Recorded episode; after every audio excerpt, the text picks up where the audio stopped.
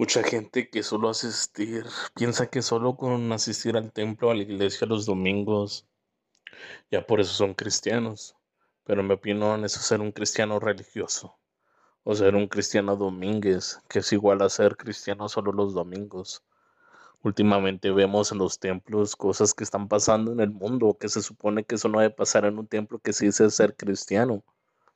Vemos a disque servidores de Dios que se hacen llamar pastores que roban y solo usan a Jesús para ganancias económicas y no para ganancias de almas. Vemos también a personas de la tercera edad que llegan a los templos y que la mayoría ni los pelan, no les hacen caso por el simple hecho de ser así, por tener esa edad.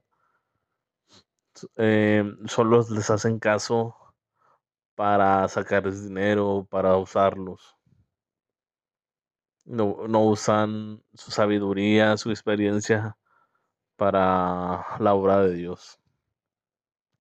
También pasa que el típico, el típico cristianito que habla y habla de Cristo en el templo, pero en realidad solo lo lleva colgando en un dije o en el clásico pescadito.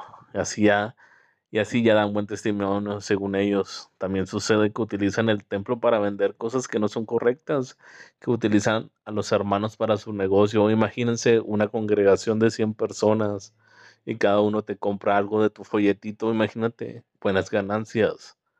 Pero mi intención no ha sido criticar a nadie. También hay tiempos verdaderos que predican a Cristo realmente. Pastores entregados a Dios, al igual que cristianos en servicio a las 24 horas. Si tú eres un cristiano, no te dejes contaminar por personas que solo buscan su interés personal.